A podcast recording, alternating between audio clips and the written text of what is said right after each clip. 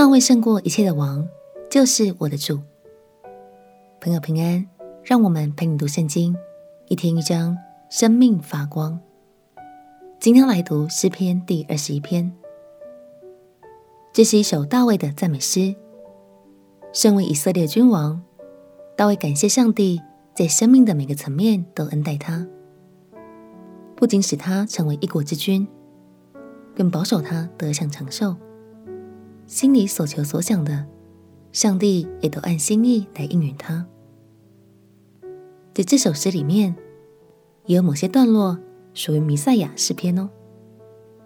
就让我们在诗篇里更认识耶稣吧。让我们一起来读诗篇第二十一篇。诗篇第二十一篇：耶和华啊，王必因你的能力欢喜。因你的救恩，他的快乐何其大！他心里所愿的，你已经赐给他；他嘴唇所求的，你未尝不应允。你以美福迎接他，把金金的冠冕戴在他头上。他向你求寿，你便赐给他，就是日子长久，直到永远。他因你的救恩大有荣耀，你又将尊荣威严。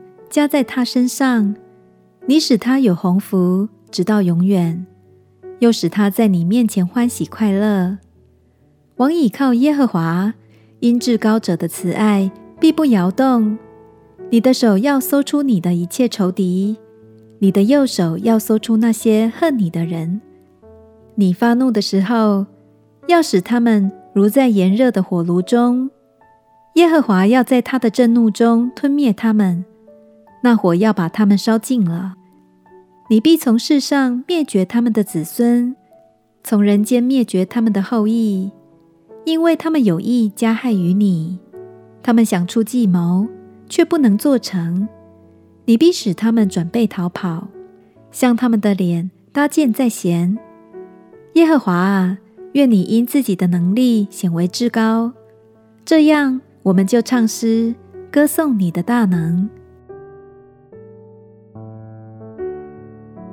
这首诗的下半段是大卫在复述百姓们对他的期盼，但这些王的权柄与能力，若直接套用在大卫身上，似乎会有点太过于夸大了。因为这里其实是在预表大卫的后裔耶稣基督。神借着大卫的诗篇告诉我们，耶稣已经胜过一切仇敌，得着最终的胜利。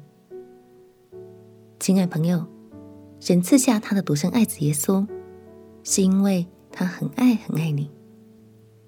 鼓励你，今天就敞开心来宣告吧，让这位胜过一切的王成为你生命的救主。